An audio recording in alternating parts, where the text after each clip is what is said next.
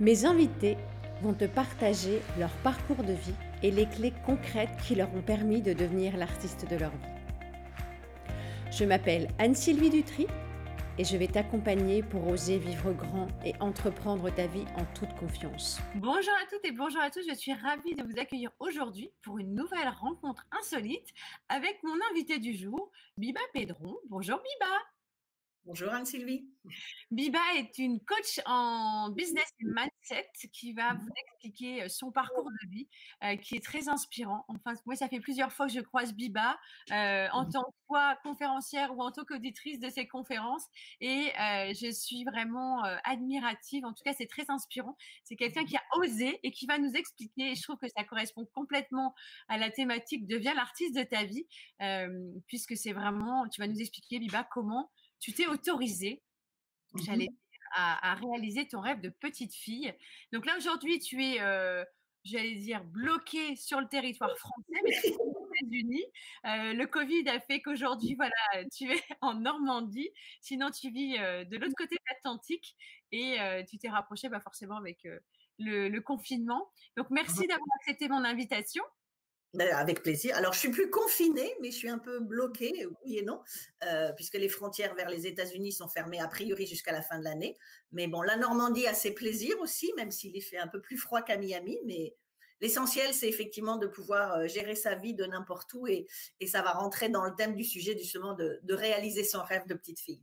Tout à fait. Alors moi, je suis Anne-Sylvie Dutry. J'ai créé ces rencontres insolites en plein confinement, puisque euh, bah, mon excellence à moi, c'est de créer du lien. Et je me suis dit, comment je peux contribuer?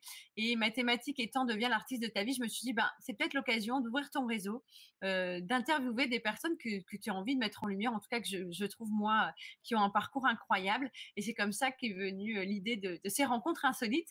Et aujourd'hui, donc, on va découvrir comment on peut oser tout en étant, parce que c'est vrai qu'en ce moment, beaucoup de personnes sont en train de nous dire que ça va plus être comme avant.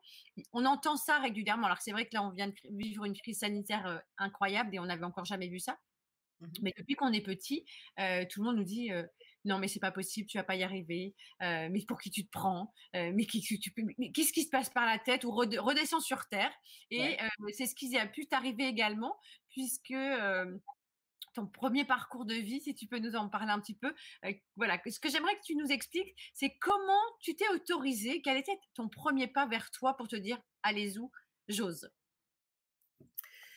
Moi, ma devise, c'est de faire ce que je veux, quand je veux, où je veux, avec qui je veux. Donc déjà, c'est ma grande devise. Ça l'est devenu, parce que ça l'était peut-être pas avant quand j'étais plus jeune, mais ça l'est devenu. Et surtout, ce qui m'a aidé, c'est que depuis toute petite, chaque fois qu'on me dit non, ça me booste. Donc effectivement, le tu vas pas y arriver, tu sais pas faire, c'est pas possible, c'est impossible pour qui, tu te prends là. Effectivement, j'y ai droit assez souvent parce que en fait, quand on est à la, quelque, je sais pas, j'ai l'impression que c'est que quand on n'est pas à la recherche du nom, mais quand on attire le nom, on dit attends, tu vas voir, tu vas voir ce que je vais te montrer. Donc ce qui fait qu'on on, ose encore plus souvent finalement. Parce qu'effectivement, comme tu disais tout à l'heure, moi, le rêve de partir vivre aux États-Unis, je l'avais depuis toute petite. Mais Bon, voilà, c'est un rêve. Alors, j'ai jamais pu expliquer pourquoi les États-Unis, parce que voilà, ça s'est pas expliqué, donc c'est venu comme ça. Mais euh, euh, en fait, donc pendant jusqu'à, je suis, je suis allée aux États-Unis la première fois en 92, parce qu'avoir un rêve c'est une chose, l'avoir dans la tête c'est une chose, mais à mon avis, à un moment donné, il faut bien euh, sauter le pas. donc j'ai commencé à partir de 92 à aller en vacances et puis à faire des navettes régulièrement et puis regarder un petit peu comment je pouvais y rester. Euh, et puis je me suis aperçue que c'était pas aussi simple que ce que j'aurais pu imaginer. Moi, je croyais que voilà, j'arrivais et puis c'était bon. Euh, sauf que effectivement, trouver du travail était simple, obtenir un visa ne l'était pas. Et ça s'est pas arrangé depuis d'ailleurs. Mais euh, donc, ce qui fait que j'ai fait pendant des années, j'ai fait la navette. Et à chaque fois que je disais, ben, je cherche à m'installer, à chaque fois on me disait non. Ce qui fait qu'à un moment donné, je voulais y aller le plus souvent possible, mais ben, en France, on peut partir que quand on a des vacances. Et à un moment donné, j'en ai eu marre d'attendre les vacances suivantes, surtout qu'une fois, il y a mon patron qui m'a dit non, vous ne pouvez pas partir 15 jours. Ben, je lui ai dit, ben, regardez-moi, puis vous allez voir. Donc, je suis Surtout que tu as dit ça en plein mois de mai, alors qu'au mois de mai en France, comme tu dis. Euh, ben voilà, c'est ça, que ce soit le mois de mai, que ce soit en. Après, j'avais, j'avais la même chose après en fin d'année, mais voilà, je partais à des périodes qui étaient calmes, donc euh, voilà, il y a le téléphone, euh, voilà, s'il y a un problème, on peut toujours appeler. Donc, mais surtout, ce, une fois de plus, ce nom-là, quand il m'a dit non, Là, ça était vraiment la goutte d'eau qui a fait déborder le vase. Du genre, je ne laisserai plus jamais personne me dire non pour gérer ma vie, que ce soit pour n'importe quoi, même pour des vacances.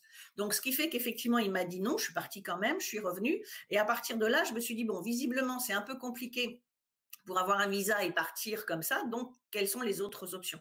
Et c'est à partir de là que j'ai décidé de monter mon, business. Alors, sachant que c'était quelque chose, monter un business, je l'avais, je dirais que pratiquement, je l'avais toujours eu. Euh, enfin, pas toujours. Parce que quand j'étais à l'école, je voulais être flic je voulais être inspecteur de police. Donc j'ai fait ma scolarité, j'ai fait des études de droit, j'ai passé deux ans de suite le concours d'inspecteur de police que j'ai pas réussi pour une bonne chose d'ailleurs parce que quand on voit ce qui se passe dans la police aujourd'hui, euh, j'aimerais pas être à leur place. Et en fait, à un moment donné, je me suis dit bon, qu'est-ce que je fais Comment je peux faire pour partir quand j'ai envie de partir? Et c'est là où quand il m'a dit non, je me suis dit ben, je vais me mettre à mon compte. Et mais je me souvenais que le premier job que j'ai eu, j'étais démonstratrice Moulinex aux Galeries Lafayette au sous-sol même des Galeries Lafayette. Ça, ça a été mon, mon, deuxième job. Le premier, ça a été un pendant quatre mois. Donc, euh, c'était plus de boucher le trou. Quand je suis arrivée aux Galeries Lafayette, je dirais qu'au bout de six mois, je savais qu'un jour, j'avais, que j'avais envie de plus que ça. Je savais que c'était pas ma place et que je regardais déjà peut-être en me disant comment je pourrais monter un business. Sauf qu'à l'époque, j'avais 24 ans et même pas à peine 23 ans et je me sentais pas les épaules suffisamment solides pour le faire. Et puis après, bon, j'ai changé de job plusieurs fois. Chaque fois, je me dis je le fais, je le fais pas. Après, j'étais commerciale et je gagnais super bien ma vie. Donc je me disais bon, je partais effectivement deux trois fois en vacances à l'étranger. Donc tous les week-ends j'étais dans le sud de la France. Donc je gagnais bien ma vie. À un moment donné, c'était le confort, donc je suis pas allée chercher plus loin. Sauf qu'à un moment donné, effectivement, je me suis dit c'est bien, mais j'ai pas assez. Enfin, j'ai pas assez, pas au niveau argent, mais ça comble pas ma vie, quoi. L'argent, c'est bien, mais c'est pas ça. Le, job me, me convient pas, donc c'est là où j'ai décidé de, partir. Et pour partir, ben, il fallait bien faire quelque chose. Donc j'ai quitté mon job en 98, effectivement, où à l'époque, alors, je ne savais pas ce que je voulais faire, ni comment je voulais le faire. Je savais que j'aurais plus de salaire au bout de 30 jours. Donc, je ne savais pas ce que je voulais faire, ni comment j'allais le faire. Je voulais simplement que ce soit la première étape pour me dire un jour, ça, là, quoi que je fasse, je vais le déplacer aux États-Unis. Donc, je voulais juste un truc que je puisse dire avec un ordinateur, un téléphone, une connexion Internet, sachant que 98, on était au tout début, donc euh, je ne pouvais pas savoir ce qu'allait devenir Internet. Mais ça, c'était mes trois points dont j'avais la certitude, en disant, en ayant ça, après, je fais ce que je veux. Et donc, du coup, bah, je me suis lancée comme télésecrétaire parce que c'était la seule chose qui me demandait pas d'investissement, si ce n'est d'acheter euh, un ordinateur et un fax. À l'époque, on fonctionnait encore avec des fax. Euh, un ordinateur et, un fax, et puis de démarrer comme ça et me dire bon, je vais faire un sacrifice. C'est qu'effectivement, du jour au lendemain, j'ai plus d'argent, j'ai plus de rentrée de salaire, le temps de trouver des clients, ça peut prendre un peu de temps. Je fais le sacrifice de pas repartir aux États-Unis pendant un certain temps, un certain temps, mais c'était descendre pour mieux remonter. Donc j'ai créé cette société pendant deux ans. Et je dirais qu'au bout de six mois, j'ai transformé le télésecrétariat en télémarketing parce que le secrétariat, c'était pas trop trop mon truc en fait. a évolué.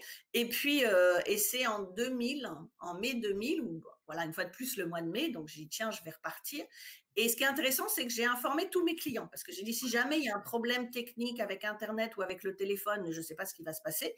Donc je les ai informés que je partais pendant 15 jours en disant vous inquiétez pas, le travail sera fait. Sachant que donc le télémarketing, je faisais de la prise de rendez-vous ou de la vente de produits par, euh, par téléphone. Donc je suis partie. Tout a fonctionné euh, impeccablement, à part que ça m'a coûté très cher en téléphone, puisqu'à l'époque, on était à 5 francs la minute. Donc, euh, appeler tous les jours. Euh aujourd'hui, tu te dis, waouh, c'est, on a payé des prix comme ça, quoi. C'est hallucinant. Absolument. Mais c'était mon rêve. Donc, c'était, voilà, c'était le prix à payer pour réaliser mon rêve. Et donc, au bout de ces 15 jours, je suis rentrée pour informer les clients. Et, là où je savais que j'avais gagné mon pari, c'est quand ils m'ont dit, mais au fait, quand est-ce que vous partez en vacances à New York? Et Je leur ai dit, pas de vacances et je vous ai dit que je, je, vous ai appelé il y a 15 jours pour vous dire que je partais. Donc, je viens de rentrer. Donc là, je me suis dit, c'est bon, mon idée de, de gérer quelque chose à distance, c'est bon. Donc, à partir de là, je me suis dit, bon, bah, maintenant, je peux faire la navette. Donc, pendant deux ans encore, j'ai fait la navette pour trouver des solutions pour ce, pour ce fameux visa. Et puis c'est en faisant des recherches aux États-Unis, parce que ce qui est sûr, c'est qu'ils n'ont pas la même mentalité que nous, ils n'ont pas la même façon de faire du business que nous. Euh, donc je me suis dit, bah, si je veux m'installer aux États-Unis, il faut que j'apprenne à faire du business euh, à l'américaine. Donc j'ai passé en fait un été complet euh, aller lire euh, tout ce que je pouvais trouver comme livre business, donc comment faire un plan marketing, comment faire toutes ces choses-là. Et c'est là où j'ai découvert, à chaque fois que je lisais quelque chose, le mot networking. Alors on est en 2001, 2000-2001 en France, à l'époque, on ne parle pas de networking, on ne sait pas ce que c'est. Donc j'avais du mal à comprendre ce que ça voulait dire. Et en plus, quand je regardais la traduction sur le dictionnaire, ça me parlait plus de connectique qu'autre chose. Oui, ce côté réseautage n'existait pas et c'était vraiment les prémices. C'est ce que pour les gens qui nous écoutent, euh, c'est quand même the queen of euh, connection queen, quoi. Donc c'est vraiment ce côté. Euh, euh, mais non, mais c'est important de aujourd'hui, c'est important de le, rappeler parce que tu es vraiment à l'origine entre guillemets, tu es parti sur un truc, fallait être quand même visionnaire parce qu'aujourd'hui. Tout le monde fait des after work, tout le monde fait du networking, mais partir, comme tu l'expliques, avec ton bagage, toi, où tu te dis, voilà, je veux simplement avoir un business transportable et je vais me lancer dans un truc en pensant que c'est de la connectivité. rien. C'est-à-dire que j'ai monté en France en tant que télésecrétaire où j'y connaissais rien parce que j'étais pas télésecrétaire et, du coup quand j'ai découvert le networking j'ai monté effectivement parce que j'ai compris à un moment donné que pour obtenir ce fameux visa si je montais une société et le, télé, le télémarketing, je pouvais pas le transférer finalement. C'est-à-dire qu'au départ, moi, j'ai créé une boîte en France en me disant je vais la transférer, mais faire sachant que quand je suis arrivée aux États-Unis, je parlais quasiment pas anglais, je connaissais personne. Donc faire du télémarketing, ça, ça le fait pas. Bien que j'ai essayé, mais ça n'a pas marché, on m'a raccroché. J'adore ce que tu dis parce qu'en fait, c'est ça, c'est vraiment, euh, tu sais, quand on voit des personnes, et c'est vrai quand on est sur scène ou quand on, est visible, les gens s'imaginent que tout est rose, que tout va fonctionner super bien. Et tu es un bon exemple déjà d'un marché que tu ne connaissais pas, d'un mmh pays que, dont tu ne parlais même pas la langue, euh, de, du, du, projet, et ça j'adore, et on en parlait juste avant de démarrer l'interview, c'est qu'il y a beaucoup de personnes aujourd'hui, alors on ne dit pas qu'il faut faire tous sauter de l'avion sans parachute, c'est pas ça. Par contre, ça existe. Et, la preuve en est, c'est que toi, ton parcours a fait qu'à un moment donné, tu as pris une décision, tu es parti euh, et tu t'es dit, j'y vais, et de toute façon, je ne peux que réussir parce que de toute façon, j'ai pas le choix. Et, et c'est aussi pour rassurer des personnes qui peut-être avec la situation du moment, je suis retrouvée du jour au lendemain sans boulot, parce que, et ça peut arriver dans les mois qui vont arriver. toutes les ressources, quand on dit que toutes les ressources sont en nous, c'est vrai. Qu'est-ce que j'en fais? Je pars aux États-Unis, je ne parle même pas la langue. Ça, c'est quand même fort. Et je développe un métier que je ne connais pas et dans un domaine ou un marché en plus. Ah, c'est le métier et un marché étranger. Absolument. Et c'est là où le mindset, donc l'état d'esprit et la conviction hein, c'est ce, que, c'est ce qui est devenu ma, ma, méthode, ma formule MDR, hein, motivation, détermination égale la réalisation de tous vos rêves. C'est-à-dire que, et moi je dis toujours, si on a ça dans nos tripes, si on sait que c'est ce qu'on veut et que quoi qu'il arrive, on, lâche, on lâchera jamais, ça ne peut que arriver. Effectivement, tu disais, je, suis partie aux États-Unis, mais même quand j'ai monté la société en 98, bien évidemment, tout le monde m'a dit, mais t'es folle, tu vas pas t'en sortir. En plus, je travaillais de chez moi, donc c'était nouveau à l'époque. Hein. C'est maintenant le télétravail, tout le monde en parle depuis le confinement, mais moi, je fais ça depuis 98. C'est pour ça que c'est intéressant. Ça fait quand même des années qu'aujourd'hui, c'est parce que les gens qui, si les gens ne te connaissent pas, ils vont dire oui, ben, c'est courant. Non, justement, c'est une précurseur. Et d'ailleurs, quand j'expliquais, quand je contactais, que je faisais de la prospection, je disais, je suis télésecrétaire, les gens me disaient, mais qu'est-ce que ça veut dire quoi télésecrétaire? Je dis, je reste chez moi et je travaille à distance. Et les gens avaient du mal à comprendre euh, avec ça. Et puis, ça s'est un peu, un peu arrangé. Mais j'ai perdu le fil de ce que je voulais te dire. Pourquoi je parlais de ça Oui, quand on m'a dit que, quand j'ai dit, bon, allez, je pars, je me suis dit, dans 30 jours, j'ai plus de salaire. Donc, tout le monde m'a dit, oui, mais dans 30 jours, tu n'as plus d'argent. OK, mais mon but de monter la société, c'est de faire de l'argent. Et tout le monde a dit que c'était impossible. Mais j'ai dit, en fait, comment je peux savoir si c'est possible si je ne sais pas? Donc j'ai dit, ben, je démarre. Et puis, si dans neuf, je me donne neuf mois, hein, comme pour faire un bébé, je me donne neuf mois. Si vraiment dans neuf mois, il s'est rien passé et je suis toujours à zéro, il est toujours temps de faire marche arrière et de reprendre un job. Alors par contre, c'est sûr que je conseille pas aujourd'hui nécessairement aux gens de quitter leur job parce que moi j'ai quitté mon job le vendredi soir, c'est l'activité lundi matin. Je ne conseille pas, l'économie n'est pas la même. Alors elle était déjà pas la même avant le, virus, mais encore moins maintenant. Mais par contre, il y a beaucoup de gens qui ont peur de se dire, qui se disent j'ai envie de lancer un business, mais je sais pas quoi et je peux pas lâcher mon job. Mais on peut faire les deux en parallèle. Moi je dis à beaucoup de gens faites les deux en parallèle jusqu'à ce que ce que vous gagnez en tant qu'entrepreneur compense votre salaire et là il sera toujours temps de décider. Mais effectivement, du coup, ça va être du boulot. Parce que les gens me disent, ouais, mais comment je fais si j'ai mon boulot dans la journée? Eh bien, il y a le midi, il y a le soir, il y a les week-ends. Et moi, j'ai bossé pendant, pendant deux ans, j'ai bossé entre 12 et 14 heures par jour, 7 jours sur 7 pour lancer le business. Donc, bien sûr, il faut faire des concessions. Mais si on fait ces concessions et qu'on n'a rien en face, je dirais, si on n'a pas de rêve, on n'a pas d'objectif, on n'a pas de carotte, effectivement, on n'est pas motivé. Par contre, moi, quand j'ai démarré, c'est pour ça que je disais que le, le secrétariat, ça n'était pas mon truc. La première cliente que j'ai eue, c'était pour faire de la transcription de cassettes, que je savais même pas ce que c'était, comment fallait faire. Elle m'a dit, vous savez faire? J'ai dit, oui, oui, bien sûr. Puis après, je me suis débrouillée. Et où je mettais 14 heures pour transcrire 60 minutes de cassette. Où à l'époque, je gagnais 20 francs, pas euros, 20 francs par cassette. Et ça, ça a duré pendant 4 mois. Alors, est-ce que c'est quelque chose qui m'a plu? Non, j'ai complètement détesté. Mais qu'est-ce qui m'a fait tenir? C'est de me dire, il faut que ce business-là ici, je le lance pour avoir de l'argent de nouveau, pour pouvoir repartir et voir comment je vais pouvoir m'installer euh, aux États-Unis.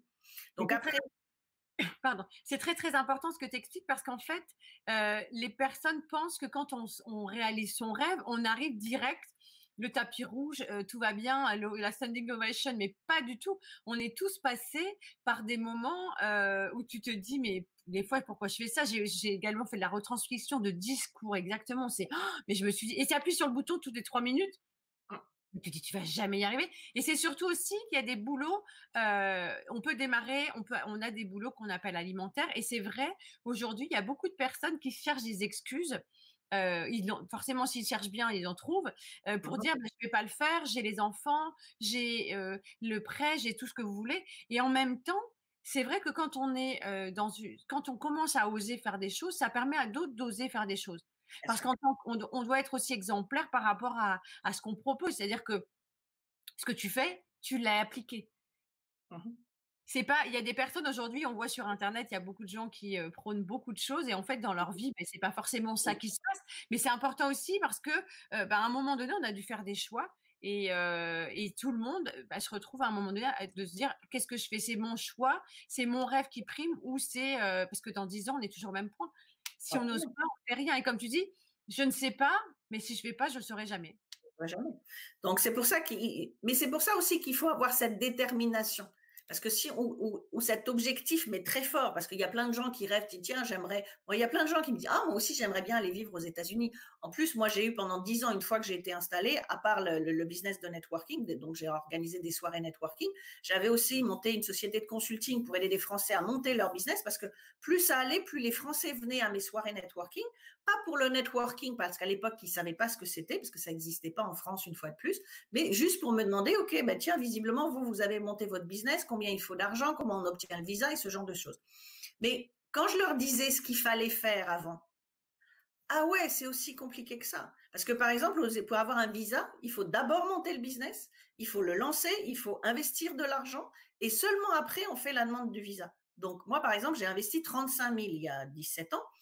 Mais c'était 35 000 que j'avais pas. Donc déjà, c'est 35 000 qu'il a fallu que j'emprunte. Sans savoir même si j'allais avoir mon visa. Oui.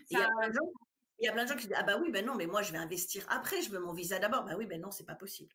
Ou comme là maintenant, on est 17 ans plus tard, j'en suis à, au niveau de, carte verte parce que depuis 17 ans, je n'ai toujours pas, mais on va y arriver un jour. Mais par exemple, depuis 3 ans, cette carte verte, ne serait-ce que pour qualifier à la carte verte à laquelle j'ai postulé, ça m'a coûté 100 000 dollars sur les trois dernières années. Alors, il y a plein de gens qui me disent, oh, mais ça coûte cher. Oui, ça coûte cher. Oui, effectivement. Mais je sais ce que je veux.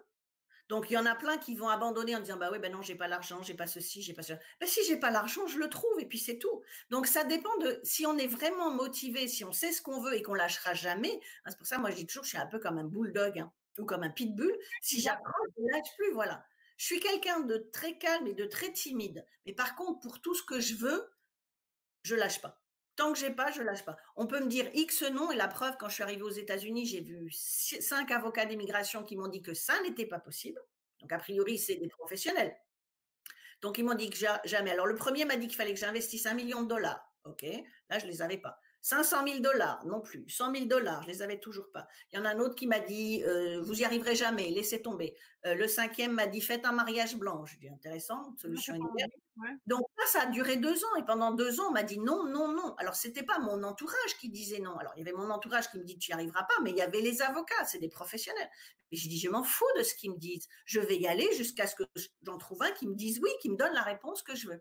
Et il s'est trouvé que le sixième, effectivement, m'a dit laissez tomber, c'est n'importe quoi ce qu'on vous a raconté.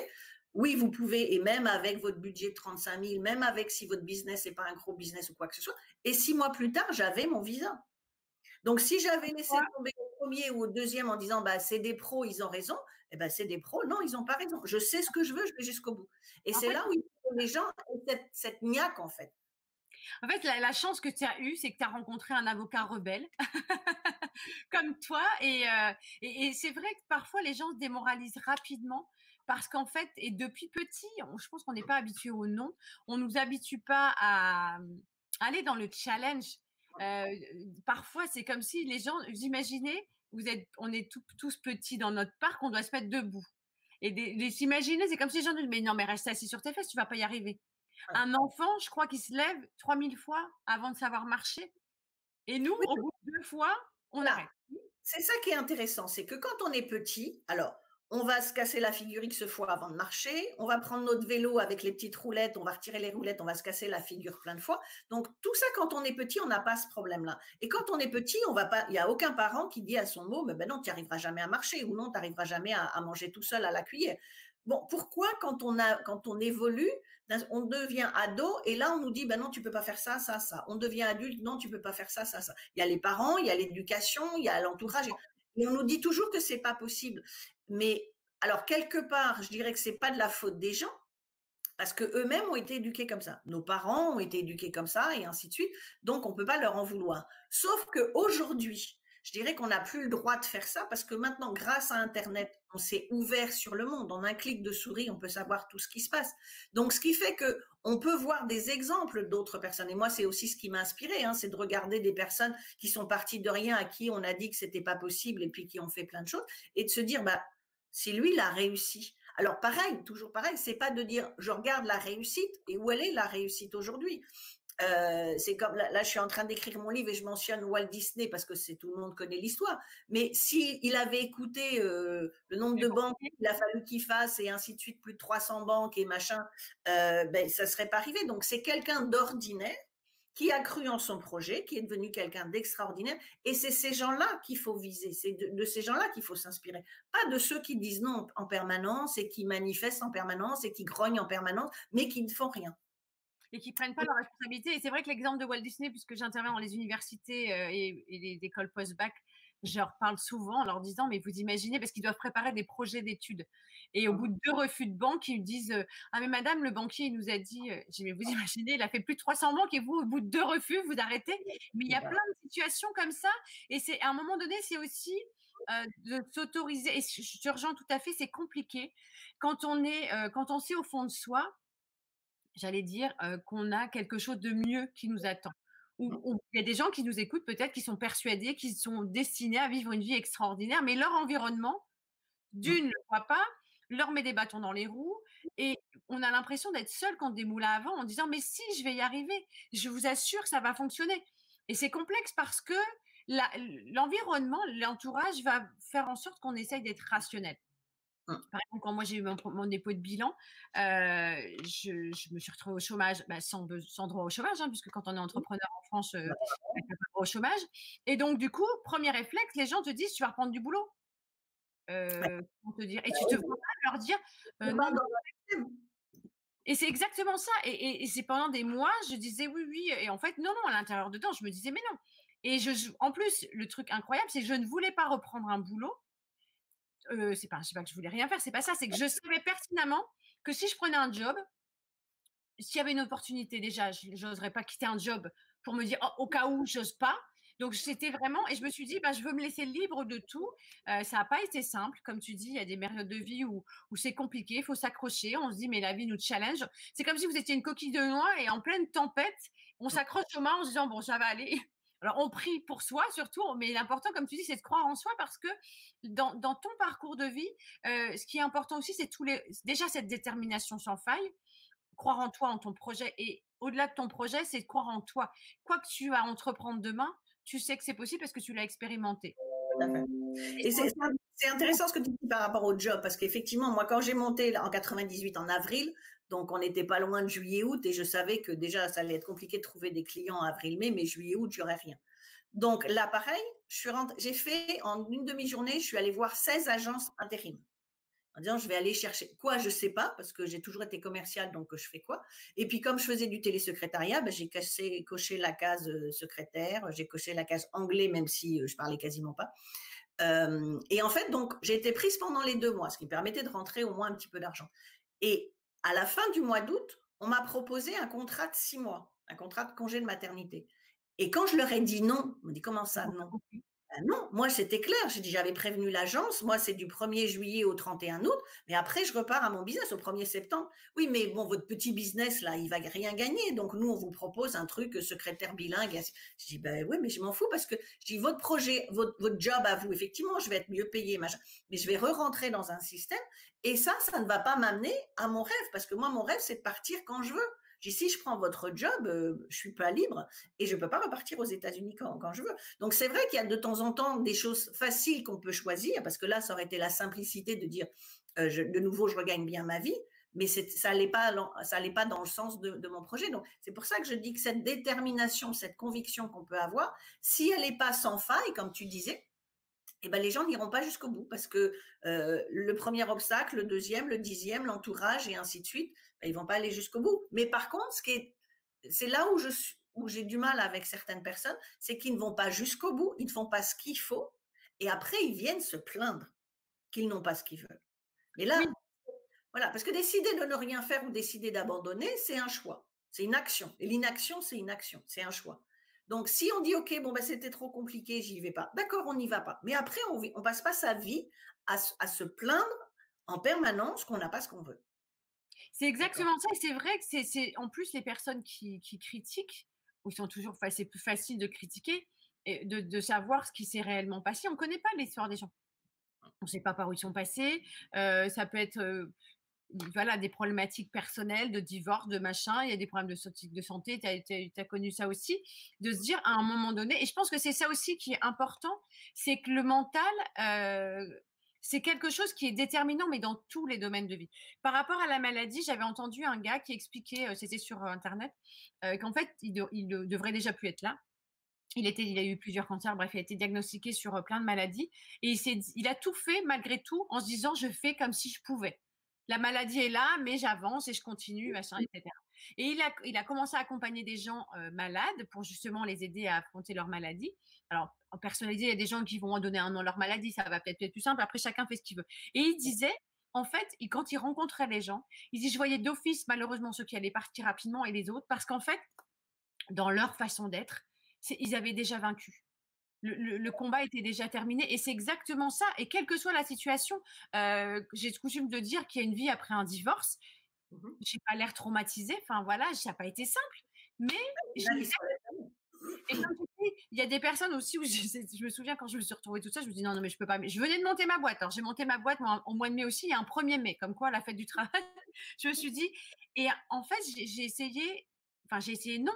Je me suis dit, je n'ai pas le choix. Je me retrouvais seule avec ma gamine ma boîte qui venait de démarrer. J'ai même pas pensé repartir en entreprise à ce moment-là quand ça est arrivé, lors de ma création de première entreprise. Et quand j'ai dû déposer le bilan, je me suis fait accompagner. Bon, voilà, c'était un moment de vie. Ça fait partie de la vie de l'entreprise. Il y a des hauts et des bas et les gens pensent que c'est tout simple. Mais aujourd'hui, pour être entrepreneur, il faut avoir un, comme tu dis, une détermination sans faille et vraiment croire en soi parce qu'aujourd'hui, euh, on a une visibilité à 15 jours, à parfois une semaine. Et quelqu'un, alors chacun peut penser ce qu'il veut. Aujourd'hui, j'accompagne aussi des personnes. Je leur dis, mais j'avais fait beaucoup de l'accompagnement, tu sais, à la création d'entreprises dans des réseaux féminins, etc. Et des femmes me disaient, non, non, mais je peux pas euh, parce que je me culpabilise de monter ma boîte. Ah bon, donc déjà, euh, et ça c'est vrai que beaucoup de personnes peuvent être sensibles à ça en disant, je me culpabilise, je pense à moi, mes enfants, mais il y a une pression sociale. Et c'est aussi à un moment donné, qu'est-ce que vous voulez pour vous? Parce que les autres n'ont pas décidé à notre place. Et les personnes qui n'osent pas passer à l'action, il y a des gens qui sont stressés. Et je leur dis, reste salarié. Si tu n'es mmh pas, si pas prêt à te dire comment je vais faire, est-ce que je vais manger des pâtes pendant un certain temps, et c'est OK. Et quand je me souviens, après mon dépôt de bilan, repartir en entreprise, j'ai dit non, non, je veux pas. Pour moi, c'était ça. Et les gens m'ont dit, mais tu te rends compte le geste que tu fais? Mais je dis oui. Et j'allais en entretien parce que tu parlais de job, de, dire à l'agence intérim, je ne reviens pas. Je passais des entretiens pour me donner bonne conscience et pour rassurer mon entourage. Et je pense que ça doit être écrit sur mon front. Je ne veux pas venir en entreprise. Et ça, c'est incroyable parce que c'est des, situations, et heureusement, mais ça, demande aussi, euh, tu parlais de détermination, mais ça demande aussi beaucoup d'énergie. Parce que ta limite, tu dois te justifier ou tu dois rassurer l'autre. C'est pas nous qui devons être rassurés. Comme tu dis, c'est plutôt l'autre qu'on doit rassurer en fait. en fait, c'est pas une énergie parce que si on l'a en nous, si c'est quelque chose, une fois de plus, moi j'adore ce terme, si on l'a dans les tripes, c'est pas une énergie parce que pour nous c'est du normal. Hein, tu parlais de maladie tout à l'heure, c'est pareil. Si on laisse la maladie, moi qui ai eu deux cancers du sein en 10 ans et que je dis, quand je dis à tout le monde que j'ai eu mes cancers comme si j'avais eu des rhumes, ça surprend un peu tout le monde, euh, c'est parce que j'ai pas laissé la maladie me rentrer dans la tête. Donc, quels que soient les problèmes que l'on ait, maladie ou autre, problème d'argent ou quoi que ce soit, de famille, de divers, tant qu'on laisse pas ça rentrer dans notre tête, parce qu'en fait, c'est notre tête qui gère tout, qui gère le reste. Si on est clair dans notre tête, dans ce qu'on veut, il n'y a rien qui peut nous arrêter. Maintenant, si on commence à avoir des doutes et si en plus on est éventuellement une personne un peu faible qui se laisse influencer, ben c'est sûr qu'on va pas y aller. Mais une fois qu'on sait ce qu'on veut, qu'on a cette détermination, je dirais qu'on n'a même pas besoin d'énergie parce que de toute façon, c'est le truc qu'on aime faire, donc c'est le truc qu'on a envie de faire. C'est comme, euh, je sais plus si c'était Confucius ou Bouddha qui disait que si euh, euh, si on fait ce qu'on aime, on n'a pas besoin de, on travaille plus ou un truc comme ça. Euh, ben, c'est pareil, on a, dans ces cas-là, quand on est entrepreneur et qu'on aime ce qu'on fait, c'est pas, on n'a pas besoin de se lever ce matin et dire, «Ah, faut encore aller au boulot. Non, parce qu'on fait que des trucs, c'est notre passion. On, a une passion et on y va et on va pas se plaindre. Donc c'est d'abord important, c'est pour ça que cette histoire de, d'état d'esprit, de mindset est important. Qu'est-ce qu'on veut? Qu'est-ce qu'on gère là? Qu'est-ce qu'on veut? Et jusqu'où on est, on est prêt à aller? Alors, mais à la limite, heureusement qu'on n'est pas tous pareils. Hein. On peut pas être tous entrepreneurs. Il y a des gens qui sont pas faits pour être entrepreneurs. Il y en a qui essayent, mais bon, ils savaient peut-être pas avant. Mais des fois, on leur dit attention. On peut dire à des gens attention parce que c'est peut-être pas la bonne voie que vous avez choisie. Et ils vont peut-être dire non, non, mais moi je suis capable de le faire. Sauf qu'ils n'ont pas cette détermination et ils vont pas aller jusqu'au bout. C'est pas par hasard hein, si la majorité des sociétés s'arrêtent au bout de trois ou cinq ans parce que ces gens-là n'avaient pas suffisamment cette niaque et ces, tripes pour faire ce qu'il faut. Donc, tant qu'on a cette détermination, on peut faire ce qu'on veut. Tant qu'on n'a pas cette détermination-là, eh ben, il y a soit effectivement on apprend à l'avoir, et c'est en ça aussi où depuis plusieurs années le développement personnel est arrivé en France avec le développement d'Internet et que du coup on a accès à d'autres choses, on a accès à d'autres exemples de, personnes et de se dire euh, bah bon bah si lui l'a fait bah moi je peux le faire aussi donc mais pareil il y en a qui vont y aller puis il y en a d'autres qui vont pas y aller et puis il y a tous ceux qui veulent la réussite mais qui ne sont pas prêts à faire tout, à monter marche. Ils veulent arriver en haut de l'échelle. Hein, moi, quand je mentionne que bah, dans tout mon parcours, euh, il a fallu aussi que j'aille habiter pendant un an euh, dans le Bronx, euh, en colocation à 40 ans, quand on n'en a jamais fait, même étudiant, c'est pas simple, d'aller dans de la colocation. dans le Bronx, encore moins. Un, un, truc sans ascenseur où il y avait des cafards. Mais ça, pareil, je l'ai accepté parce que je savais que c'était temporaire. J'étais prête à descendre en disant bah, financièrement, j'avais déjà mon appartement, mon prêt en, France, donc je ne pouvais pas payer les deux. Donc je dis bon, bah, la seule chose que je puisse payer, c'est la colocation. Mais je sais que je descends, mais je sais pourquoi je descends. C'est pas je suis contrainte à descendre. Je descends parce que je sais que c'est temporaire, parce que pour descendre, ensuite je vais pouvoir mieux remonter. Et quand on sait qu'après, effectivement, là à Miami, moi j'habite dans une résidence 4 étoiles avec vue sur l'océan et un golf, eh ben voilà, mais mon un an dans le Bronx avec les cafards, euh, c'est pas grave. C'est, c'est voilà, qu'est-ce que c'est qu'un an dans une vie? Mais ce qui est important, c'est de savoir si on doit redescendre. Et ça, je dois dire que c'est aussi la mentalité américaine qui m'a probablement aidé à faire ça, parce que les Américains, ils peuvent être PDG d'une société, demain, ils, tout s'écroule et ils deviennent serveurs, mais c'est pas grave parce que ce qu'ils savent, ils le savent, donc ils sont prêts à remonter alors qu'on n'a pas cette, on n'a pas autant cette force en France euh, dans la mentalité des Françaises, mais que les choses bougent. Je vois bien. Moi, je suis restée dix ans entre 2006 et 2016. Je suis jamais rentrée en France. Donc, je voyais que un peu de loin ce qui se passait. Et quand je suis revenue en 2016, je vois bien, depuis maintenant, je fais la navette euh, en, permanence, je vois bien que les mentalités changent. Il y a plein de choses. D'abord, il suffit de voir le nombre de coachs. Parce que quand je suis arrivée aux États-Unis, moi en France, en 2000, il n'y avait pas de coach, hein, des business coachs, des coachs d'image, des coachs de tout ce qu'on veut. Parce que moi, je me souviens quand je suis arrivée là-bas, je me dis, mais pourquoi tout le monde est coach? Ils, ont ils sont tous coachs de quelque chose. Ils ont un coach pour le business, un coach pour le couple, un coach pour la santé. Euh. Mais pour tout. Mais je dis, mais ils peuvent pas vivre tout seuls. Et en fait, maintenant, quand je vois ce qui se passe en France, j'ai l'impression de me retrouver il y a 17 ans aux États-Unis parce que c'est devenu la même chose. Donc, heureusement, tout évolue, mais il n'empêche qu'il y aura toujours des gens qui n'auront pas cette détermination suffisante et qui n'auront pas ce qui, qui, prônent ce qu'ils veulent, mais qui sont pas prêts à faire ce qu'ils veulent parce qu'ils ont pas, euh, ils vont s'arrêter, ils vont se laisser influencer ce genre de choses.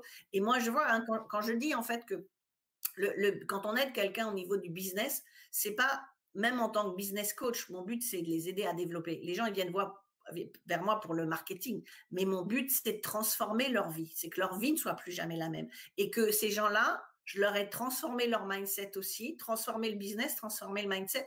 Et plus jamais, ils se feront influencer. Plus jamais, parce que maintenant, ils ont les clés, ils savent, comme moi, je les ai apprises, hein, parce que j'ai appris aussi des choses quand je suis arrivée aux États-Unis, parce que j'avais une mentalité qui était Mentalité française, mais il y avait un truc, c'est, à dire j'ai jamais pu expliquer pourquoi je voulais aller aux États-Unis, mais quand je suis arrivée, je me dis, là, je crois que je comprends parce que j'ai plus tendance à penser comme eux que penser comme on pense en France. Donc, il y avait, il y avait ça. mais c'est, j'ai appris des choses que je transmets aujourd'hui à mes clients et en disant, ne vous laissez plus jamais influencer. Vous démarrez un truc, vous vous cassez la figure, vous cassez la, la figure. Il n'y a pas mort d'homme, c'est pas grave. On reprend autre chose. Mais tant qu'on n'a pas essayé, euh, et est-ce qu'on préfère vivre avec des regrets ou des remords? Mais après, c'est chacun son choix, son choix. Et on ne peut pas avoir, euh, c'est pour ça qu'il y aura toujours plusieurs niveaux de, de classe sociale ou autre, parce qu'il y a des gens qui vont rester dans leurs conditions. Leurs croyances. Et, qui, et dans leurs croyances, et qui n'ont, qui n'ont pas l'entourage nécessaire, mais qui n'ont pas non plus, parce qu'on peut être dans un entourage négatif. Moi, je récupère plein de gens qui sont dans un entourage très négatif, mais qui ont cette volonté de s'en sortir. Donc ceux-là, ils sortent. Il y en a d'autres bah, qui ne sont pas suffisamment forts mentalement ou je ne sais pas, et qui vont jamais s'en sortir. Donc il y aura toujours des différences. Mais celui qui veut faire, il peut faire. Ça, il y a pas. on, peut tout faire. Moi, j'ai dit toujours, même dans mes conférences, hein, que rien n'est impossible. Quels que soient les rêves les plus fous qu'on puisse avoir, on peut les réaliser. Ça ne veut pas dire que ça va être rapide et ça ne veut pas dire que ça va être simple. Il va y avoir des montagnes russes en permanence. Mais tant qu'on ne lâche pas, tant qu'on joue le pitbull, là, tant qu'on ne lâche pas, on finira par y arriver. Et si on reprend l'histoire de, Disney avec euh, ses 300 banques, et je me souviens qu'il y avait euh, dans, sa biographie, hein, parce qu'il a créé le, parc de Los Angeles, mais après il y a eu le parc de, à Orlando. Celui-là, il l'a jamais vu parce qu'il est, il est décédé avant. Il l'a monté, mais et euh, le jour de l'ouverture, il y a un journaliste qui dit à son frère, bah, c'est dommage que votre frère finalement il n'ait pas vu la réalisation. Et son frère lui a dit, mais attendez mon frère, le parc là, il l'a vu avant tout le monde parce qu'il était déjà dans sa tête. Donc il l'a vu, c'est pas qu'il le voit physiquement, c'est pas important. Ça fait des années que le parc est dans sa tête. Donc c'est ça en fait, c'est qu'est-ce qui est dans votre tête. On en revient toujours à ça. Qu'est-ce qui est dans votre tête Quel est le projet, l'objectif ou le rêve que vous avez Et tant que vous le visualisez dans votre tête et que vous lâchez pas, il n'y a aucune raison que ça ne se passe pas. Et je rebondis, Biba, sur ce que tu expliques parce que je ne sais pas, alors pour ceux et celles, je ne vais pas faire de pub pour Disney, mais en tout cas, il y a des super beaux reportages sur euh, la plateforme, dont toute l'histoire du parc, parce qu'il a quand même été mettre jusqu'à ses derniers deniers mmh euh, pour, lancer dans l'aventure, etc. Et à l'époque, euh, ils ont été les précurseurs sur des, tout ce qui était de l'animatique, etc., des choses qui bougent, etc. Par exemple, j'ai appris que les, les, poupées, tu sais, de, ce Small World, ça a mmh. été fait pour, le, pour comment ça s'appelle l'organisation pas universelle, l'exposition universelle. Tout à fait. Et c'est une des plus anciennes attractions de Disney. Et ça parle dans, enfin, dans toutes les langues et ça fait des années que ça existe. Tout ça pour expliquer qu'à un moment donné, Walt Disney était quelqu'un d'hyper visionnaire. Mmh C'est-à-dire que transformer, dire aux gens, parce qu'en fait c'est ça aussi quand on a des personnes qui vont dire oui mais ça ça existe déjà ou ça ça n'existe pas. Et en fait c'est vraiment de créer le besoin déjà d'une. Et si on est convaincu par une idée, je parfois je dis mais des gens ont des idées et comme je rejoins tout à fait, ils vont pas au bout. Ils disent ah bah tiens lui il fait ce que j'aurais voulu faire il y a deux ans. Bah, bah c'est que si cette idée elle devait sortir, si on lui a mis dans la tête entre guillemets j'ai dit bon bah l'idée elle a dit bon lui il veut pas de moi je vais aller voir quelqu'un d'autre et c'est exactement ça il faut oser faire des choses qui seront peut-être pas parfaites sur l'instant mais qu'on améliore et on, a, on évolue et, les choses euh, se mettent en place parce que ça c'est quelque chose aussi qui est compliqué c'est que les gens sont persuadés que comme ça existe déjà ils vont pas pouvoir faire. hier, justement, je parlais de plagiat parce qu'on discutait avec Sandra Loger qui euh, écrit des livres, etc. Et je dis, mais vous pouvez très bien faire quelque chose ce sera pas la même chose de toute façon. On n'a pas la même énergie, on n'a pas la même façon de voir les choses et on n'a pas la même, le même environnement. Donc ça aussi, c'est quelque chose à, prendre en compte. J'allais te demander, tu disais, euh, quand tu es arrivé aux États-Unis, tu as lu beaucoup de, de livres sur le networking, etc. Est-ce que tu as transposé des choses que tu avais vues en France aux États-Unis. Comment tu t'es inspiré justement pour créer ton propre modèle Parce que ça doit être impressionnant aussi. tu reparles il y a 17 ans pour des Américains de voir une petite Française qui débarque habillée tout en rouge et qui dit Oh, j'ai un projet, voilà, un rêve américain, je vais vous le montrer. Ça t'a dû quand même surprendre, pour, surtout pour l'époque, parce qu'aujourd'hui, ça paraît simple de faire les allers-retours, mais il y a 17 ans où c'était peut-être pas si simple. Non, mais c'est ça qui était marrant. C'est-à-dire, tu demandais si j'avais transposé des choses de France aux États-Unis. Alors, dans ce sens-là, non. Par contre, ce que j'ai appris aux États-Unis, je l'ai ramené en France en le mettant à la sauce euh, française, parce qu'on ne peut pas faire juste de copier-coller. Mais euh, c'est là aussi où la, différence de mentalité, elle est, elle est claire. Je disais tout à l'heure, en 98, on m'a dit, t'es folle, tu n'y arriveras pas. Quand je suis arrivée aux États-Unis, où j'ai commencé mes soirées, alors au début, il n'y avait pas beaucoup de monde, puis c'est arrivé petit à petit.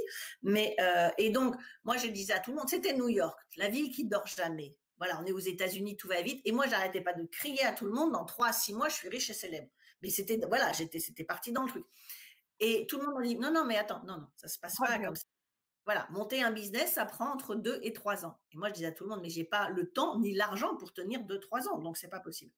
Mais par contre, ce qui est sûr, c'est que Personne ne m'a dit, alors que je connaissais rien au networking. Euh, j'ai fait ça parce qu'une fois de plus, en France, j'ai fait télésecrétaire parce que ça ne demandait pas beaucoup d'investissement, donc à part mes 35 000 pour l'immigration, mais euh, ça ne demandait pas d'investissement particulier de monter un truc de networking dans lequel je connaissais pas grand-chose. La seule chose que j'ai fait différent probablement, c'est que euh, moi, en fait, monter les, les networking, ça m'a réglé aussi deux problèmes. Un, mon problème de timidité, parce que le tout premier networking où je suis allée, je suis arrivée, il y avait dans un bar, il y avait 100, 150 personnes, il y avait un brouhaha pas possible. Je suis arrivée, j'ai pris mon, mon, tag, euh, j'ai fait le tour du bar et je suis sortie en courant en disant, ah. mais incapable de parler à qui que ce soit. Et si on parle, de toute façon, je vais pas comprendre. Parce que moi, il faut qu'on me parle doucement. Éventuellement, je vais faire répéter. Là, il y a un bruit d'enfer. C'est pas possible. Donc, ma timidité et mon problème de, parler anglais. Donc, quand j'ai fait mes soirées à moi, je me suis dit, je vais pas les faire. C'est pas ce style-là que j'ai envie de faire. Moi, j'ai envie de faire des trucs plus petits. Et donc, mes événements, c'était maximum 25 personnes. Et alors, ça m'arrangeait parce que, un, du coup, comme c'était moi qui organisais, les gens venaient me dire bonjour, j'avais pas besoin d'aller les voir. Et puis comme ils étaient moins, s'il y avait pas besoin de parler doucement et de, répéter, je pouvais les faire répéter. Mais ce qui est sûr, c'est que les gens, j'ai jamais caché que, voilà, moi j'étais française, je venais d'arriver. Euh, d'abord française, ils l'entendaient quand ils arrivaient, ça c'est sûr, euh, et que j'y connaissais rien en networking, mais que j'avais bien aimé le concept et que j'avais envie de le faire un peu différemment. Et c'est sûr que moi, je me suis plus impliquée avec la connexion des autres. C'est pour ça que tu disais tout à l'heure qu'effectivement, j'étais surnommée rapidement de Connection Queen, parce que ce n'était pas juste je fais mon événement puis vous vous débrouillez, mais je mettais les gens en relation. Donc ça, ça a été un petit côté différent des autres que les autres proposaient pas qui a fait la différence. En revanche, personne, autant en France, on m'a dit que c'était pas possible, je m'en sortirais pas quand j'ai lancé. Personne m'a dit non, tu vas jamais y arriver. Les gens m'ont dit bah écoute, vas-y, si c'est ça qui te plaît, tu y vas, tu bosses, tu fais ce que tu as à faire. Ben, si ça marche pas, ça marche pas, tu feras autre chose, mais vas-y. Donc c'est là aussi la, différence. Donc ça, c'est aussi ce qui m'a aidé. C'est là où je me suis aperçu que voilà, cette mentalité, ce mindset était différent et que ben, j'allais aller plus dans ce sens-là.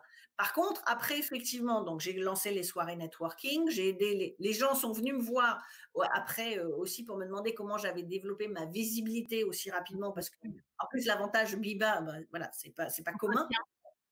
Alors, c'est commun dans certains pays parce que moi, c'est un surnom que je me suis pris à l'âge de 18 ans.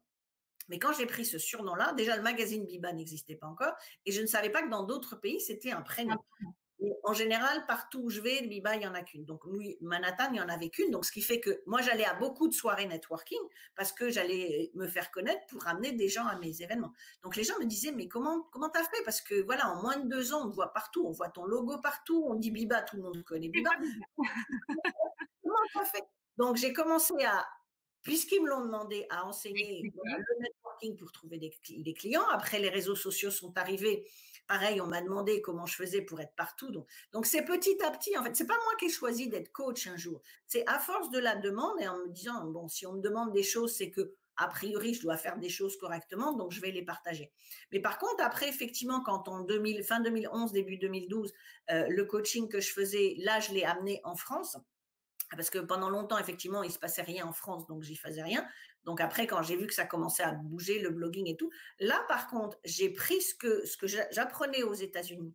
Mais contrairement à certains qui faisaient des copier-coller, moi, je l'adaptais parce que, parce qu'une fois de plus, une question de mentalité, c'est pas tout. Il y a des choses qu'on peut transposer, mais il y a des choses, surtout en, 2000, en 2011. Maintenant, ça, ça, je dirais qu'avant, on disait toujours que la France a 10 ans et 10 ans derrière les États-Unis. Maintenant, ça se resserre parce que justement, une fois de plus, il y a Internet, parce qu'on voit bien qu'il y a plein de coachs ou de gens d'entrepreneurs qui vont se former aux États-Unis, où on achète des formations, donc on a accès à l'information. Donc ça va beaucoup plus vite maintenant. Mais à l'époque, si j'avais simplement transposé ce que moi je faisais aux États-Unis en français, euh, les gens m'auraient dit un, elle est malade, deux, elle se prend pour qui, et, ce genre de choses. Donc effectivement, dans ce sens-là, j'ai adapté pas mal de choses. Mais dans ce que tu partages, je trouve ça très intéressant, c'est ce côté aussi pour les personnes qui nous écoutent et qui se disent mais j'ai pas ces compétences ou je déjà ça s'acquiert. Euh, aujourd'hui, il y a parfois des gens qui disent oui j'ai pas ça, pas encore parce que demain tu peux apprendre parce que euh, et, c'est un vrai bel exemple de réussite au-delà de ce que tu expliques en, tant, en tant que personne parce que d'avoir cru en toi, tu parlais pas la langue, tu t'es donné les moyens, le temps, j'allais dire, tu t'es mis une deadline. tout à fait, il y a des moments, c'est mais non, et c'est comme tout parce que c'est un changement, c'est un processus aussi. C'est que si c'est trop long, on se délise, on dit oui, bon, je verrai, et puis en fait, on n'avance pas. Que quand on se dit, bon, allez là, c'est tout de suite maintenant, si, je sais pas, et, ça peut être aussi dans, que ce soit un boulot, une relation ou autre, il y a des gens qui se mettent à parler une langue parce qu'ils ont rencontré quelqu'un à l'étranger, qui se disent, bon, allez, comme quoi la motivation, on peut la trouver où on veut. Et j'aime beaucoup dans ce que tu expliques, ça me fait penser, parce que je pense qu'il y en a un autre en 98 qui, qui a eu mais toutes les, les foudres de, des journalistes, de plein de gens, c'est Aimé Jacquet qui se, souvient, alors pour les plus jeunes, ils connaissent pas, mais enfin maintenant ils en ont entendu parler, mais c'est vrai que c'est quelqu'un qui pendant toute la Coupe du Monde a entendu, ça va pas aller, tu il a été bâché plein de gens et il avait, c'était incroyable parce qu'après les gens ont dit ah mais il vu. Voilà, ils l'ont. La, elle était déjà dans sa tête. Et c'est incroyable dans tout ce que tu partages parce que c'est vraiment, et pareil à l'époque, moi, je n'étais pas du tout dans, dans, ce côté mindset développement personnel. Donc, il y a tout ce processus de personnes qui paraissent pour des hurluberlus ou qui se disent non, mais reviens sur Terre. Et mais Jacquet, c'est exactement ce qui s'est passé. Il a emmené l'équipe de France très, très loin. Et après, c'était limite merci, merci aimé. Mais je pense, au-delà, comme tu dis, d'avoir cette vision, c'est qu'il faut rester aligné et, faire fi de ce qui se passe autour parce que tu pourrais, à un moment donné, le système peut t'engloutir. Parce que quand tu te retrouves dans la presse tout le temps, alors toi, tu as été dans la presse, donc est positif, parce que du coup, ça a bien fonctionné pour toi. Alors justement, cette petite fille qui s'est dit, allez, j'ose, de quoi euh, elle est fière aujourd'hui, cette petite fille qui est devenue euh, une dame euh, respectée et qui, accompagne d'autres femmes et des hommes aussi dans leur, dans leur parcours de vie? En fait, c'est toujours le regard des autres qui fait qu'à un moment donné, on nous dit des choses. Parce que quand on fait les choses, on trouve ça normal. Ou des fois, on me dit, vous avez eu du courage de ceci. Pour moi, tout ce que j'ai fait, c'était juste normal. C'était ce que j'avais envie de faire. Et donc, le retour que je peux avoir aujourd'hui, c'est effectivement d'être fier de pouvoir comme moi, j'ai eu des modèles à un moment donné, de dire, on me dit non, on me dit non, mais il y a d'autres gens qui peuvent m'inspirer, me dire oui, c'est de faire partie de ces modèles qui disent aux gens, bah oui, effectivement, c'est possible. Oui, quoi que vous ayez envie de faire, même votre rêve le plus fou, vous allez pouvoir le faire.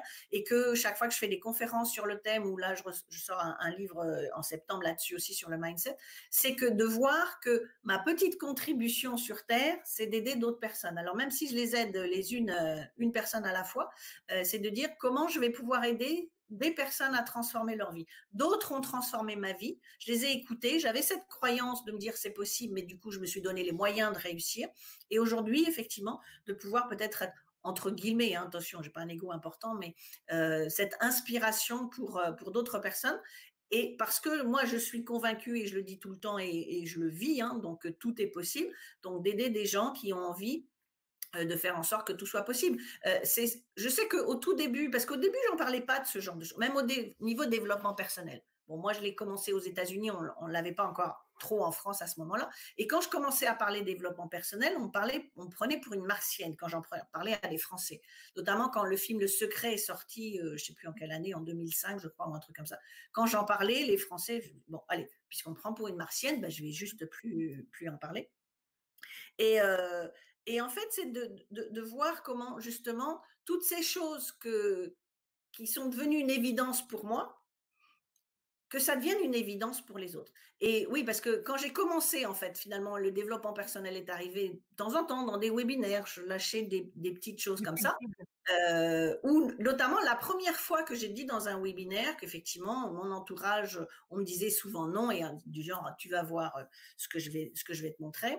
Euh, même pour acheter ma première BMW, j'ai acheté ma première BMW, j'avais 24 ans, mon père m'a dit, mais tu n'auras jamais l'argent. Attends, papa, tu vas voir, je vais l'acheter ma BMW, j'en aurai une avant toi. Euh, euh, et, en fait, alors du coup, j'ai reperdu mon fil parce que c'est pour aider les gens. Oui, c'est que tu t'es dit, tu, tu, n'osais pas parler trop de développement personnel, tu passais pour une martienne que tu n'assumais pas à l'époque. Ah, tout à fait. Et, quand, et la première fois que j'ai parlé de cette histoire de non et de dire ah non, ça me booste, euh, d'abord j'ai reçu beaucoup d'emails après où j'étais surprise parce que c'était que des choses positives. Mais surtout, j'en ai reçu un qui m'a vraiment touchée d'une femme et son email, il était très très très très long où elle m'a dit je viens de finir votre webinaire en pleurs et je n'arrive plus à m'arrêter de pleurer. Elle m'a dit parce que j'ai écouté votre histoire parce que moi aussi, elle me dit j'ai 40 ans. Tout ce que j'ai voulu faire, mon père m'a toujours dit non. Sauf que moi, je l'écoutais. Vous, vous avez été à l'encontre et vous êtes allé dire, bah, vous, allez, vous avez confronté votre père en disant, tu vas voir ce que je vais te montrer. Elle me dit, moi, j'ai toujours accepté et je n'ai jamais vécu ce que je veux vivre. J'ai 40 ans, vous venez de me donner l'autorisation de vivre. Et si vous, vous pouvez le faire, eh bien, moi, je peux le faire, vous venez de me donner l'inspiration.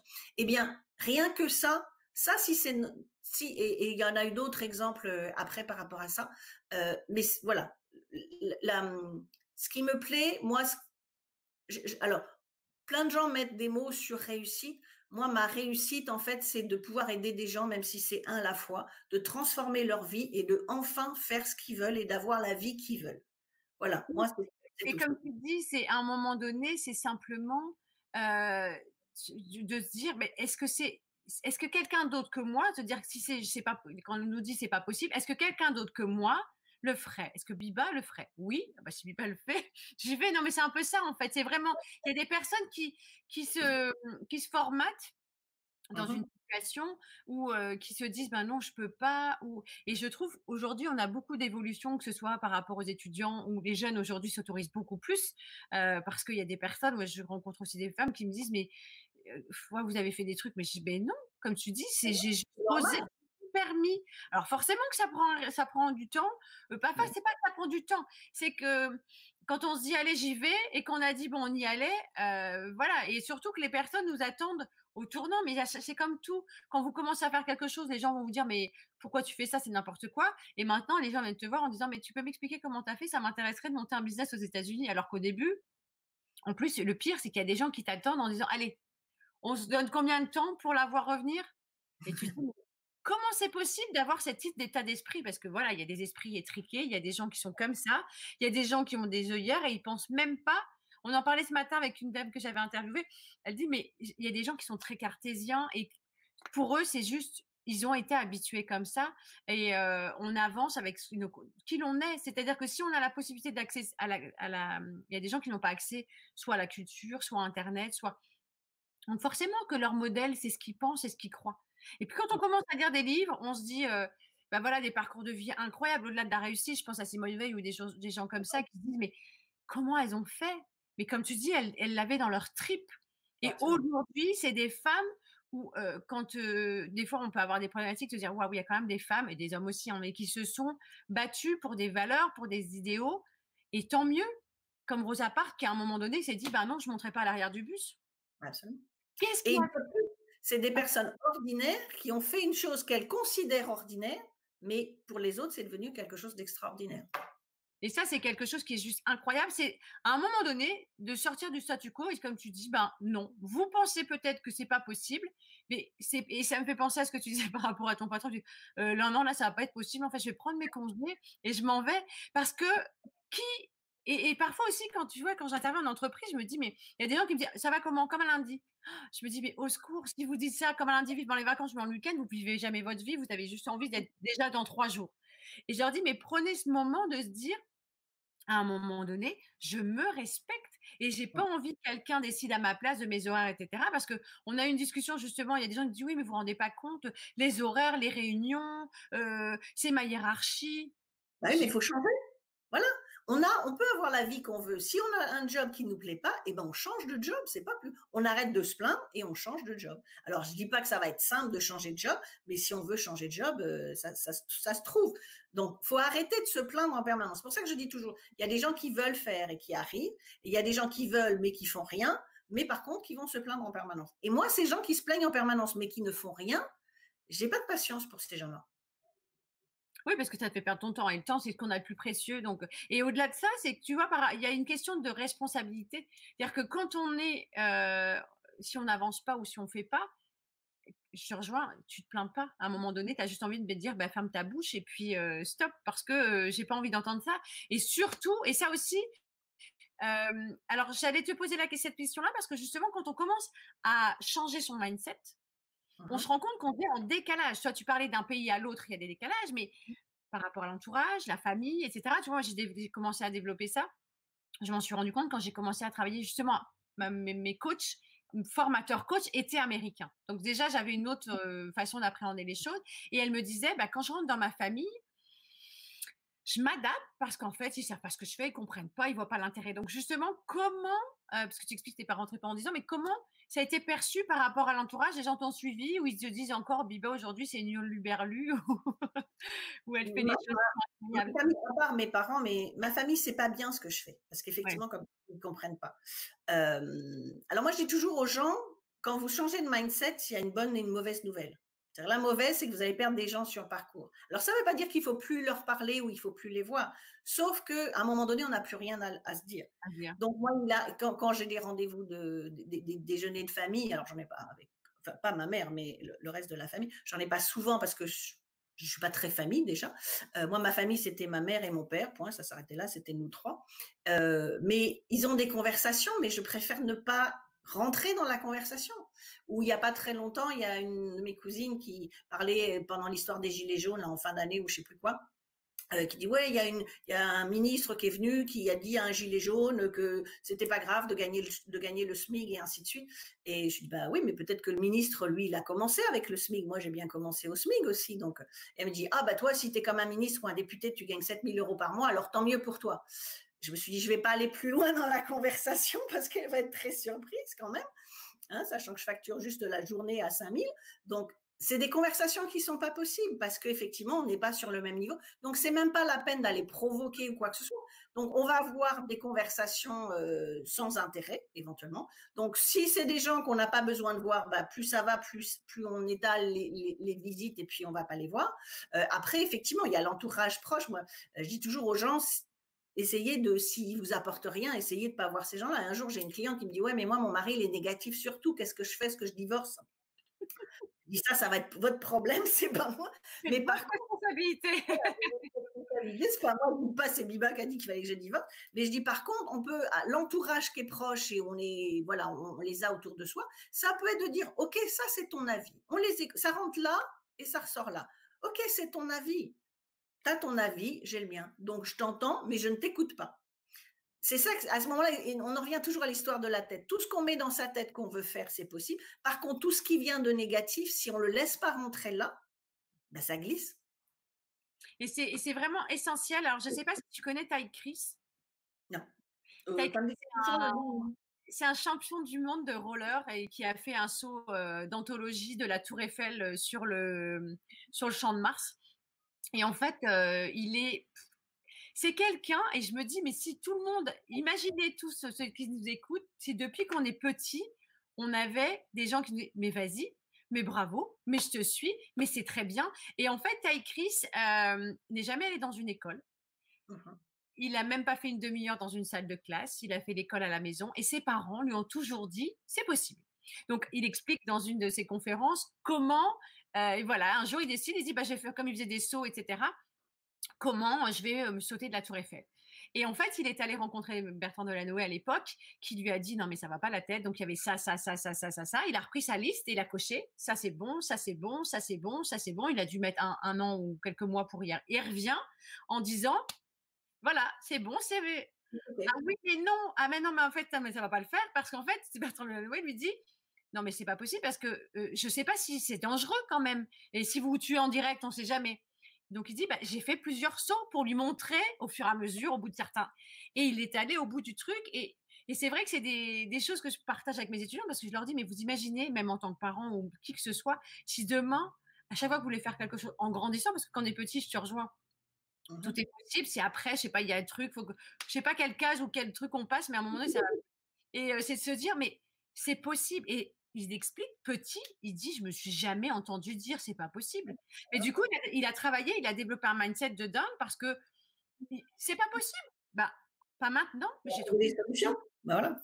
Et c'est exactement ça. Comme ça. On va y aller comme ça, mais on va finir par trouver des solutions. Tout à fait. Et c'est là aussi où justement, tu disais, il n'est pas allé à l'école, et c'est là aussi que c'est important parce que, et je pense pas que l'éducation nationale ait beaucoup, beaucoup changé par rapport à ça, c'est que la mentalité de certaines personnes, donc de parents, surtout de jeunes parents, peut changer, mais l'éducation nationale fait que c'est un, c'est une espèce de carcan et que là, les profs aussi, combien, combien il y a de, de profs qui ont dit à des jeunes, c'est pas possible, tu n'y arriveras pas, ou des gens qui sont dyslexiques ou des choses comme ça. Euh, moi, je sais que j'avais un, souvenir avec un prof d'histoire géo. Alors, j'ai jamais compris pourquoi il m'aimait pas, mais bon, visiblement, j'avais une tête qui lui revenait pas. Et il me mettait jamais la moyenne quand on avait des, des devoirs et tout. Et quand j'ai passé le bac, étonnamment, j'ai eu la moyenne. Donc, je suis allée le voir, je lui ai dit, le problème, il vient de moi, le problème, il vient de vous, parce que ça fait deux ans que vous ne donnez pas la moyenne, et là, j'ai la moyenne. Et, euh, et lui, c'est pareil, il était toujours très négatif, du genre, euh, tu n'y arriveras pas, machin, ceci. Et je l'ai revu 20 ans après avoir passé mon bac, et là, je me suis vengée. Là, j'étais contente, je me suis vengée. Je l'ai rencontré dans une poste, et je lui ai dit, ah, qu'est-ce que, voilà, il, donc, il m'a pas reconnu au début, parce que j'avais un peu changé quand même, depuis adolescent. Mais quand je lui ai donné mon nom, ça a parlé. Et puis il me dit ah bon, mais qu'est-ce que vous faites Je dis bah voilà, j'habite aux États-Unis, j'ai plusieurs sociétés. Ah oui, ah oui. Bah, vous voyez comme quoi on peut être soi-disant mauvais en histoire géo et puis s'en sortir euh, quand même. Et, euh, et à ce moment-là, je lui ai dit et vous, vous êtes toujours petit prof à Saint-François? Et là, je me dis je vais me venger parce qu'il n'y a pas de raison. Pendant deux ans, il m'en a mis plein la tête. Euh, euh ben oui, oui, oui, oui, je suis toujours à l'école Saint-François. Donc c'est ça le problème, c'est qu'il y a aussi plein de profs qui disent à des mots que ça n'est pas possible ou qui sont ça, ça peut pas aider. Faut, il faut arrêter ça. Il faut changer. Je ne sais pas ce qu'il faut changer au niveau de l'éducation nationale, mais il faut changer la mentalité des profs et l'éducation qu'on leur donne. Parce que si d'un côté on a des parents qui disent c'est possible, mais que de l'autre côté on a l'école où des profs disent en permanence c'est pas possible, le monde il sait plus où se positionner entre. Ah, mais c'est clair. Et, tu vois, ce que tu dis, moi c'est aujourd'hui, je sais que je passe pour une extraterrestre parce que quand j'interviens et je travaille sur la connaissance de soi dans les universités ou grandes écoles post-bac, je dis aux élèves le premier jour à partir de maintenant, plus personne n'a le droit de vous dire que c'est pas possible. Ils me regardent avec des yeux comme ça en disant mais c'est quoi cette, c'est qui elle? Et parfois il y en a d'autres qui viennent me voir en me disant mais je suis confrontée à mes parents. Je dis mais tes parents payent tes études, ok, mais ils ont fait leur choix. Mmh Donc c'est aussi de, leur responsabilité ou de ta responsabilité. Peut-être, moi j'ai des amis, qui, il y en a une qui m'a dit un jour, mais elle a été mise à la porte à 16 ans. Et, voilà, et, quelle que soit la situation, on est, on peut être responsable de qui l'on est. Et je pense que, comme tu dis, par rapport aux mentalités, c'est à un moment donné d'ouvrir. Et le problème, c'est qu'il y a des gens qui sont aigris. Euh, et, un truc, alors je ne comprends pas. Tu sais, quand on est dans des certaines universités ou des prépas, etc., les gens en ont bavé et on mmh continue alors que de plus en plus, on dit qu'il faut faire attention, être dans la bienveillance, la méditation, le développement, faire attention à ses émotions. Et en fait, il y a des institutions qui n'ont toujours pas évolué, c'est-à-dire qu'on broie les gamins. Mmh je ne sais pas ce qu'ils pensent réussir à en faire, une élite peut-être, mais une élite balle dans sa peau, je ne sais pas. C'est encore un mystère aujourd'hui. Et, je te rejoins tout à fait parce que quand on commence à être aligné, à croire en soi, mais ça change, ça change complètement la donne. Mais comme tu disais, des petits vélos, moi j'ai des neveux, je ne vais pas leur dire attention, hein, mets ton casque parce que le premier virage, tu vas te prendre le guidon dans les dents et tu vas te faire mal. Enfin, si on faisait ça, personne ne ferait rien. Enfin, petit, tu t'avances plus. Et c'est ça qui est étonnant, cette transition qu'on a. Quand on est petit, on nous dit vas-y, vas-y, tu vas tomber, c'est pas grave. Et après, on dit bah non, n'y va pas parce que tu vas te casser la figure ou tu vas avoir un échec. Et puis c'est aussi cette, cette différence entre la France et les États-Unis, la notion d'échec c'est pas c'est pas vu du tout de la même façon. Pour les Américains, un échec c'est une leçon. Donc on a besoin de X leçons pour arriver au succès. En France, c'est un autre problème, hein, parce que si on a un, deux, trois échecs, il suffit qu'on voit des personnes qui ont fait deux, trois euh, dépôts de bilan, euh, on va, les banques vont plus jamais leur prêter en disant, ben non, vous, vous êtes un incapable. Alors que... Donc t'imagines, quand tu es à ton compte, tu es divorcé, que tu as eu un dépôt de bilan C'est toutes les cases. Voilà, c'est toutes les cases. Et, euh, et en plus, je suis il manque toujours quelque chose. Oui, mettez l'exemple que bah, j'ai coché ça, ça, ça, effectivement, mais je m'en sors toujours, quoi, et je fais ce que je veux. Et en même temps, il y a des gens qui disent «Euh, non mais rassurez-moi, il faut pas avoir vécu tout ça pour euh, travailler avec vous. Je fais non, mais ça prouve simplement qu'il y a des situations où euh, ben, on pense et, je, c'est parfois très difficile parce que quand je vois des gens qui sont dans un marasme affectif avec un divorce et financier parce que c'est aussi le bazar dans ces cas-là, des fois tu sais quand ça fait mal au cœur parce que la personne tu vois bien qu'elle est en souffrance, mais j'ai envie de leur dire hé, bonne nouvelle, il vous a rendu votre liberté. Elles sont pas prêtes forcément à s'instanter, à l'entendre, mais c'est vraiment quelque chose. Et, merci pour tous tes partages parce que je pense que c'est cet état d'esprit. Euh, alors c'est vrai qu'il y a des gens qui ont dit ouais ça fait très marketing et pas du tout. Le mindset pour moi c'est la base de la base. Et qu'est-ce que vous laissez rentrer comme tu dis dans votre tête? Parce qu'aujourd'hui, depuis le confinement, il y a des, en formation, il y a des gens qui me disent ouais, c'est pas simple, vous ne vous rendez pas compte, et qu'est-ce qui va se passer, la société? J'ai déjà, vous avez du boulot. Mmh. Une, arrêtez d'être connecté H24 sur des. C'est un flot d'informations. Ça fait peur, forcément que ça fait peur. On vous annonce toutes des catastrophes. Moi, j'ai justement pendant ce fameux confinement, il y a plein de personnes, que ce soit des restaurants, des commerces ou autres, qui se sont cassés la figure parce qu'ils n'ont rien fait en disant je suis fermé, je peux rien faire et j'attends les aides de l'État. Et il y en a d'autres, comment je réinvente mon business? Donc il y a plein de restos qui d'un seul coup ont fait de la vente à emporter. Pourquoi tous les restos n'ont pas fait de la vente à emporter? Il y a plein de, magasins de, qui, qui vendaient aussi d'autres types de produits. Il y en a plein qui ont vendu différemment qui se sont adaptés rapidement et qui évitent de. Alors, ça ne veut pas dire qu'ils vont faire autant de chiffres, mais ils ont évité de, de, casser la. De, comment on dit? Ils ont évité de d'avoir une Oui, là aussi, c'est justement c'est comment dans sa tête on réagit vite et comment on s'adapte, quelle que soit la situation. Si on se dit, euh, alors si on se dit c'est la fin du monde, je mets la tête sous la couette, effectivement là il va rien se passer, tout va s'écrouler. Par contre, si on se dit, OK, bah, il y a une situation un peu compliquée, qu'est-ce que je fais Comment je m'en sors? Et de toute façon, c'est pas compliqué. À chaque fois qu'il y a des crises économiques, c'est là qu'il y a le plus de millionnaires et le plus de milliardaires. Bah, parce qu'il y en a certains qui pensent différemment et qui, puis, qui, vont tourner la situation et qui vont, et, ça va développer leur business beaucoup plus que certains autres. Mais ça, tout le monde, tout le monde n'a pas ça dans sa tête et parce que tout le monde n'y arrivera pas. Donc, ben, il y en a qui vont tomber, qui vont perdre leur boulot, qui vont perdre leur société. Et il y en a d'autres, au contraire, on voit bien en ce moment, qui ont retourné le business assez rapidement. Et du coup, ils n'ont pas perdu de chiffre d'affaires. En plus, ils font deux fois plus de chiffre d'affaires qu'en temps normal. Et je te rejoins tout à fait parce que tu vois, sur nous, sur l'île, j'avais trouvé ça génial parce que ça aussi, les gens ne se rendent pas compte, c'est qu'ils essayent toujours de faire les choses seuls. Et en fait, en échangeant, en discutant, ça permet déjà de co-créer ou de donner des idées. Et à Lille, par exemple, alors ça doit être partout en France, mais euh, on a pu soutenir les commerçants ou les restaurants en prenant préachat des commandes, c'est-à-dire que pendant le confinement, où j'avais l'habitude d'aller, je me suis dit non, j'ai pas envie qu'ils déposent le bilan, on a pris des repas et ils ont dit bah vous vous inscrivez, ça nous laisse de la trésor et puis vous viendrez euh, le jour J. Et j'ai trouvé ça hyper original en me disant bah oui, après tout, plutôt que d'aller voir le banquier dans, un mois qui, avec la, langue pendante en disant bah, écoutez, je suis vraiment désolé, c'est compliqué, les clients ou la communauté, les gens suivent. Et on sait pourquoi on le fait surtout. Et c'est pour ça qu'il faut avoir un esprit ouvert pour se dire bah voilà, il y a cette, façon de faire là qui existait avant, elle n'existe plus. Et ben j'en trouve une autre et puis je m'adapte. Et je me réinvente. Merci, Mima. Je vois l'heure qui tourne. C'était très très intéressant et merci pour le partage. Euh, c'est voilà, c'est toujours intéressant d'avoir euh, cette vision et ce que j'aime beaucoup aussi, c'est ton côté, euh, bah voilà, des deux côtés de l'Atlantique avec la vision américaine parce que bah voilà, ce qui est possible. et on a heureusement aujourd'hui, je pense même pendant cette période de Covid, on peut encore croire au rêve américain. J'allais dire même le rêve, à votre rêve tout court. Il n'y a pas que le rêve. Américain. Il suffit, il suffit de le vouloir. Le mot de la fin, c'est voilà, il suffit de le vouloir et si vous le voulez vraiment suffisamment fort, il n'y a pas de raison que vous ne l'obteniez pas, quoi que ce soit.